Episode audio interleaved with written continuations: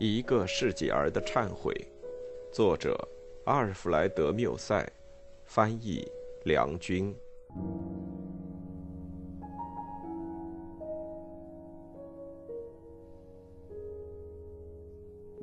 第九章。当天晚上，我从比埃松太太那里接受了一封托我交给住在斯特拉斯堡的拉特先生的信。三个星期之后。我的任务完成，我就回来了。我在旅途中只是想他，而且我失掉了永远忘掉他的一切希望。可是我的决心已经下定，在他面前要始终保持沉默。我因为鲁莽曾经险些失掉他，并且我为此忍受过十分残酷的痛苦。现在我是连想也不敢想再去冒一次那样的危险。就是以我对他的尊敬来说，也不允许我相信他不是出于好意，而且在他为要离开这儿而做的安排中，我也看不出有任何像是虚伪的地方。总的说来，我坚决相信，只要我对他说出第一句情话，他的大门。就会对我关闭。我再见到他时，发现他瘦了，样子变了。他的惯常有的微笑，在他的苍白的嘴唇上显得无生气。他告诉我，他曾经病倒了。上回发生的那件事儿，算是已经过去了。看他的样子，像是不愿意再去想起他。当然，我也不愿意再去旧事重提。我们不久就恢复先前好邻居的习惯，可是，在我们中间到底有了一些拘束，好像是一种故意做作的亲昵。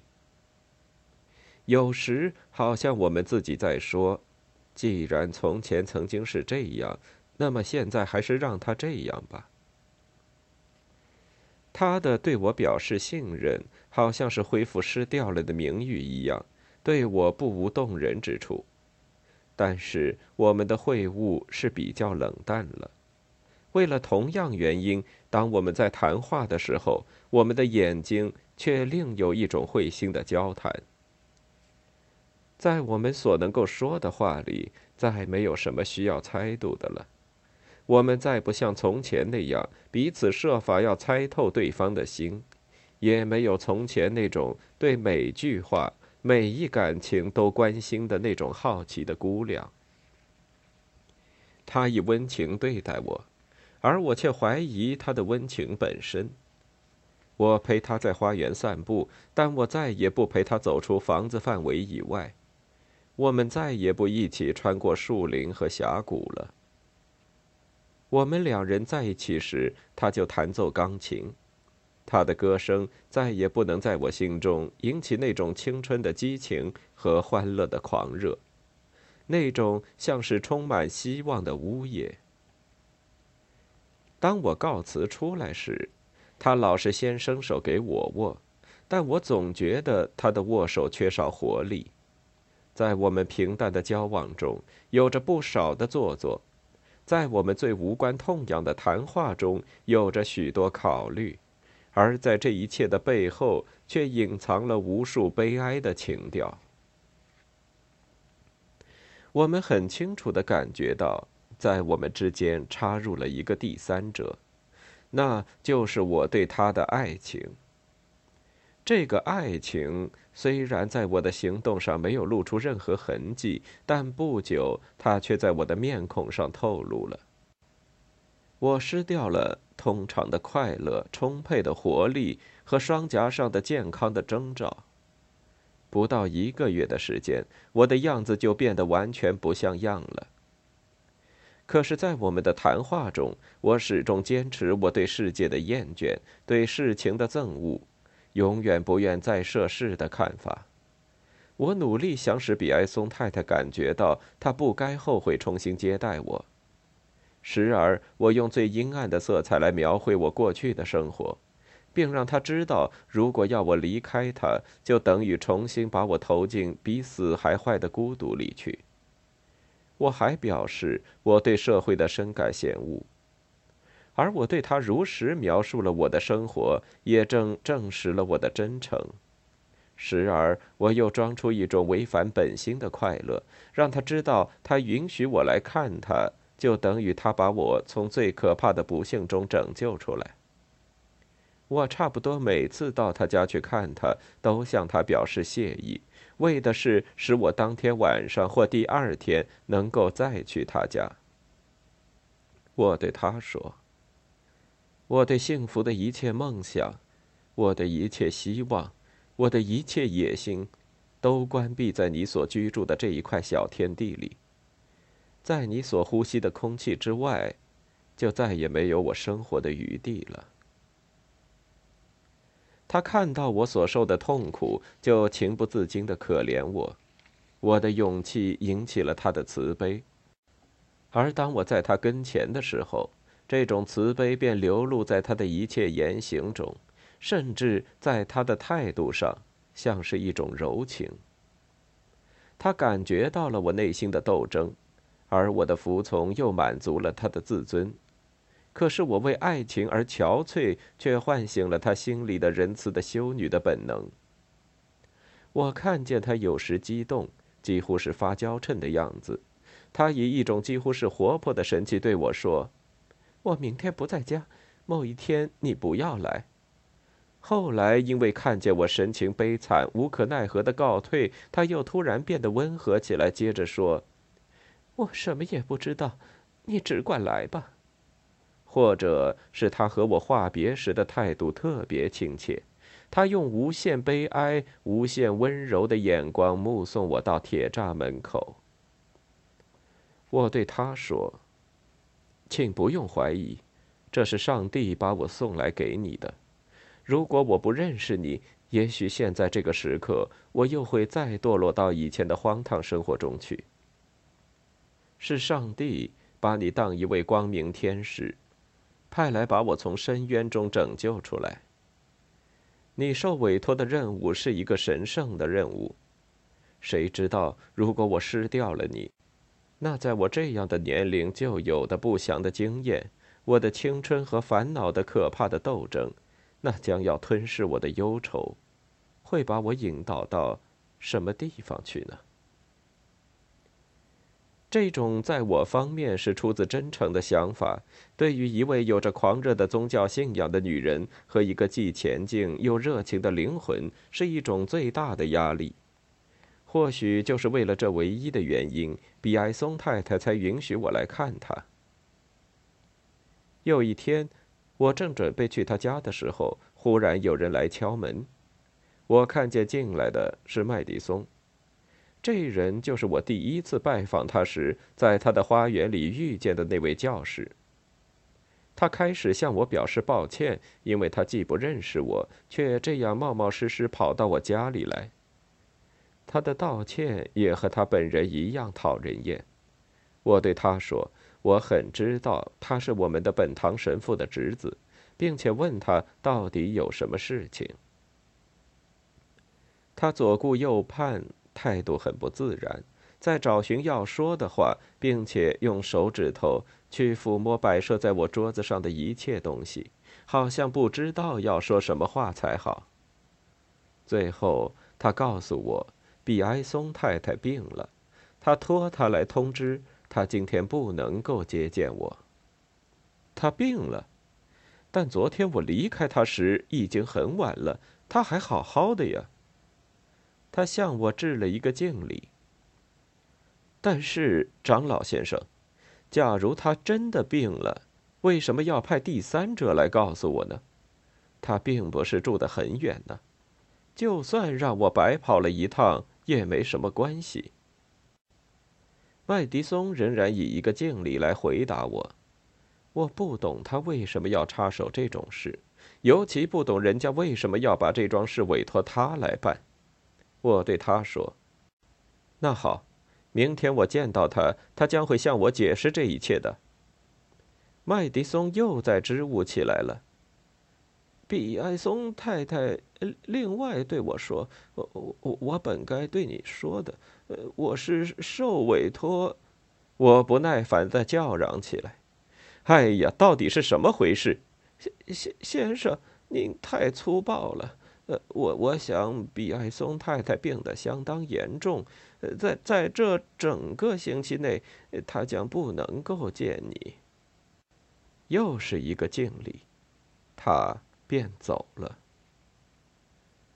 这个拜访显然隐藏着某种神秘，或者比埃松太太再不愿意见我，但不知道这是为什么，或者是麦迪松自己主动出来干预。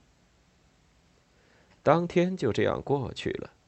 第二天一早，我就到他家去，恰巧在门前就遇见他的女仆。他对我说：“他的女主人真的病得很厉害。”但是任凭我怎么央求，他却既不肯接受我给他的钱，也不愿再听我向他提出的问题。当我折回村子的时候，恰恰遇见麦迪松在散步场上，一群他叔父教的学童正在围绕着他听他讲话。我走进去，把他的话头打断，请他同我谈一谈。他跟我到广场上来。这回倒是我有点踌躇了，因为我不知道该如何下手把他的秘密套出来。我对他说：“先生，我恳求你对我说清楚，昨天你给我说的话是否可靠，亦或是另外有其他的原因？除了在这个地方没有可以请教的大夫之外，我有很重要的理由来请求你告诉我事情的真相。”他用一切办法来替自己辩护，借口说比埃松太太生病了，除了他打发他来找我和受委托通知我，正如他已把任务完成的那样，此外他什么也不知道。可是，一面在说话，我们已经走到了大路上一个僻静的地方，眼看着既然使用诡计不成，恳求也毫无所得，我便突然回转身来捉住他的两臂。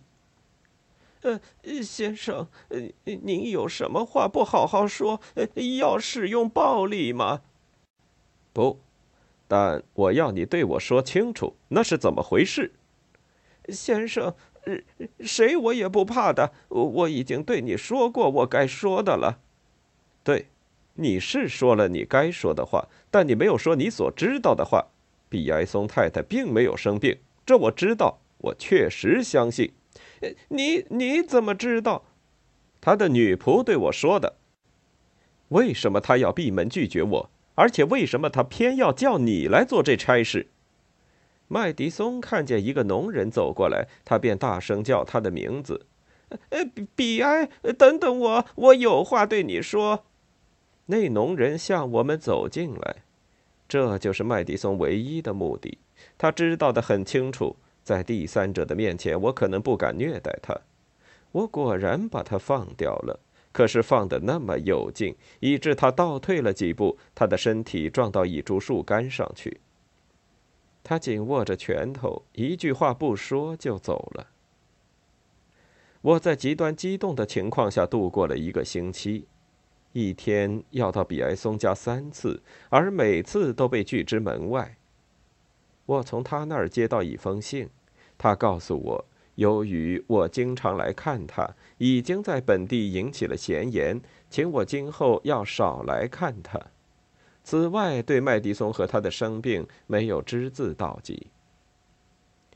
这种提防对他说来是多么的不自然，并且和他平常对于这类事情所抱的漠不关心的骄傲态度，又有着多么奇怪的矛盾。竟使我开头很难相信。可是因为不知道该怎样措辞才好，我就回答他说：“我心中除了想到该当服从他之外，再没有什么了。”但是尽管如此，在我的措辞上还是可以感觉到有若干苦恼。我甚至故意推迟我可以去看他的日期，并且根本不打发人去打听他的消息。目的在使他知道，我根本就不相信他是生病。我不知道为的什么原因，他要这样的疏远我。但是真的说来，我是多么痛苦呀！我曾认真考虑过要结束这种无法忍受的生活。我整天待在树林里。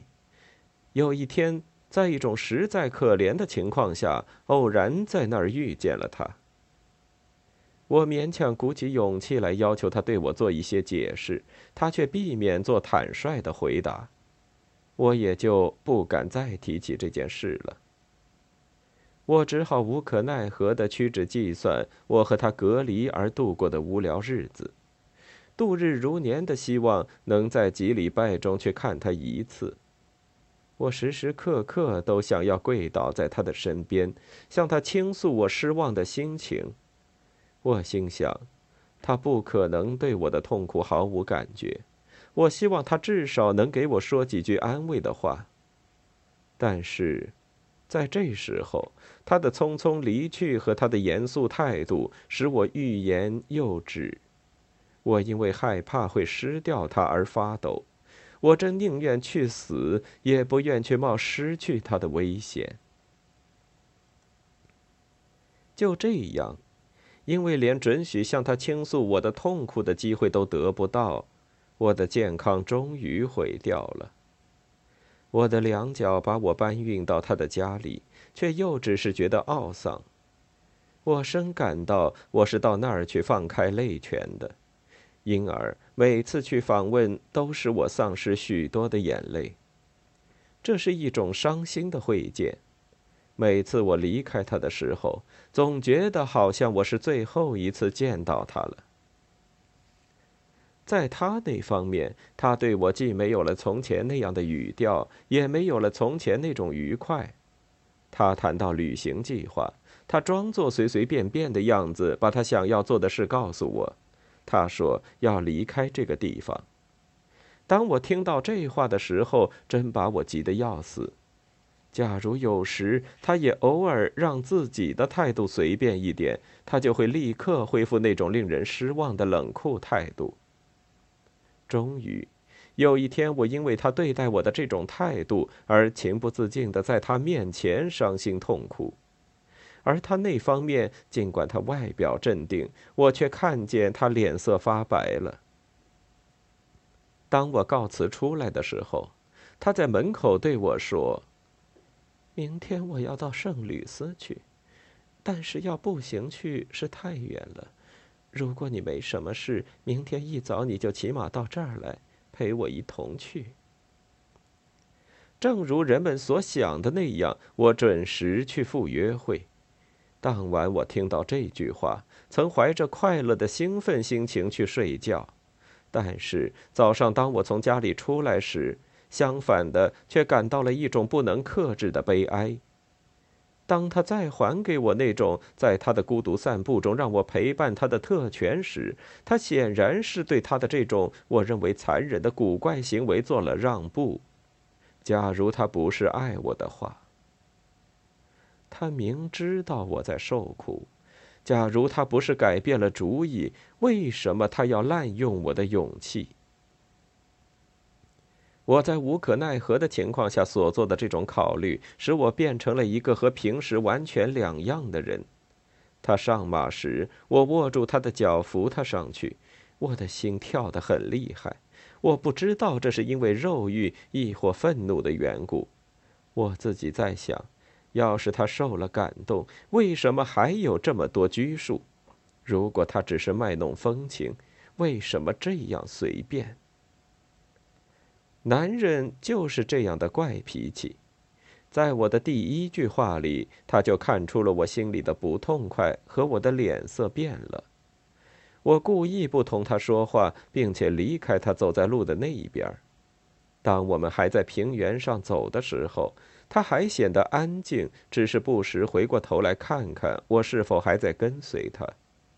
但是，一旦进入了树林，走在阴暗的林荫路上，我们的马蹄声开始在孤寂的岩石间发出回声的时候，我看见他突然发起抖来。他勒住马，好像在等待我，因为我在他后面保持一定的距离。我一赶上他，他便又放马奔跑起来。不久，我们来到了山坡底下，看情形必须缓步前进。这时候，我来到了他的身旁，但是我们两人都低着头。机会到了，我却握住他的手。我对他说：“毕利斯，难道我曾以诉苦来使你生厌吗？自从我再回来之后，我每天都去见你。每晚在我回家的时候，我都在问自己。”什么时候我该死去？难道我打扰了你吗？我已经有两个月失掉了睡眠，失掉了气力和希望。我曾经向你吐露过半句关于这个折磨我、毁灭我的致命的爱情吗？这难道你一点也不知道？抬起头来看吧，还用得着我对你说吗？你看不到我在痛苦，和我每夜以眼泪洗面吗？在这座不祥的树林里的什么地方，你没有注意到一个两手遮住额头坐在那儿的可怜虫吗？你从来没有看见过荆棘上洒有眼泪吗？请你看看我，看看这些山，你还记得我爱你吗？他们都知道啊，他们都是证人。这些岩石，这些旷野，他们可知道呢？为什么？为什么你带我到他们的面前？难道我受的苦还不够吗？究竟我该受怎样的考验，怎样的折磨？而这又是因为犯了什么罪呢？如果你不爱我，你又到这里做什么？他只说：“我们走吧。”请你带路，我们回去。我一手抓住了他的龙头，我回答说：“不，我有话对你说。如果我们回去，我就会失掉你，这我很明白。在回到你家里的时候，我可以预料你将要对我说些什么。你想要看看我的忍耐究竟能达到怎样的程度？你利用我的痛苦来向我挑战，或许是为了有权利把我赶走。”因为你已经对这位可怜的情人感到厌倦，因为他忍受痛苦而不诉苦，他以容忍的态度把你的轻蔑当苦酒来喝掉。你明白，我和你两人单独在一起，在这样一座树林里，面对着这么幽静的景色，当初我的爱情就是在这种情景下诞生的，我怎么还能够保持沉默呢？你愿意被人冒犯？好，就这么办，太太，就让我失掉你吧。我哭够了，我也苦够了，我已经在我心中把那腐蚀我的疯狂的爱情压制的够了。你的残酷已经太过分了。当他做一个动作，想要跳下马来时，我把他拥在怀里，并且把我的嘴唇吻在他的唇上。但是在同一瞬间，我看见他脸色发白，眼睛紧闭。他把握着的缰绳放开，并且让自己从马上滑到地上来。我对自己嚷道：“仁慈的上帝呀，他爱我了！”他回答了我的亲吻。我从马上下来，跑去追他。他躺倒在草地上，我把他抱起来。他睁开了眼睛。一阵突然的恐怖使他周身发抖，他用力推开我的手，满脸流泪，从我的手中挣脱了。我站在路旁望着他，他背靠一棵树站着，像太阳那么美丽。他的长头发披在肩上，他的手激动的发抖，他的脸色绯红，像闪耀着红霞和珠光。他嚷着说：“不许靠近，不准再向我走近一步。”我对他说道：“我的爱呀，你一点也用不着害怕。如果我刚才冒犯了你，你可以责罚我。我因为痛苦到极点，一时发了疯，随便你怎样来处置我吧。现在你可以走了，随你的便，打发我到什么地方去都可以。我已经知道你爱我了，比利斯。你在这儿比所有国王在他们的宫殿里都要安全。”比埃松太太听到这些话，便把她泪汪汪的眼睛注视着我。我从他眼里看见了我一生的幸福，像闪电般向我飞来。我走过大路，去跪在他的面前。只有爱情不深的人，才能够说出他的情妇是用怎样的话来表白对他的爱的。